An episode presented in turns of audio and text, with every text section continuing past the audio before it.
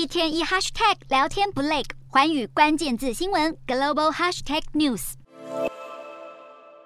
美国联准会连续三次决议升息三码，尽管这项决定符合市场预期，但官员还示意要继续积极调升利率。加上这次的三码，联准会今年已经累计升息十二码，也就是三个百分点。联邦资金利率目标区间目前升到百分之三到百分之三点二五，是二零零八年初以来的最高水准。联准会今年还剩下两次决策会议，虽然放缓升息的希望在市场犹存，但根据最新预测，联准会十九名官员中有将近半数预期到年底前还会再升息五码，让联邦资金利率目标区间走上百分之四点二五到百分之四点五。欧元兑美元汇价贬到零点九八一四美元，创下二零零二年十月以来的新低。换句话说，美元兑欧元汇价现在达到将近二十年来新高，而升息的效应还可能进一步冲击美国房市。全美房地产经纪人协会声明，在房贷利率攀升的此刻，市场供需严重失衡。美国八月的成屋销售量连续七个月下滑，跌到两年新低。美国通膨率盘踞在一九八零年代初期以来最高点附近。八月的 CPI 年增百分之八点三，核心 CPI 年增百分之六点三，都高于市场预期，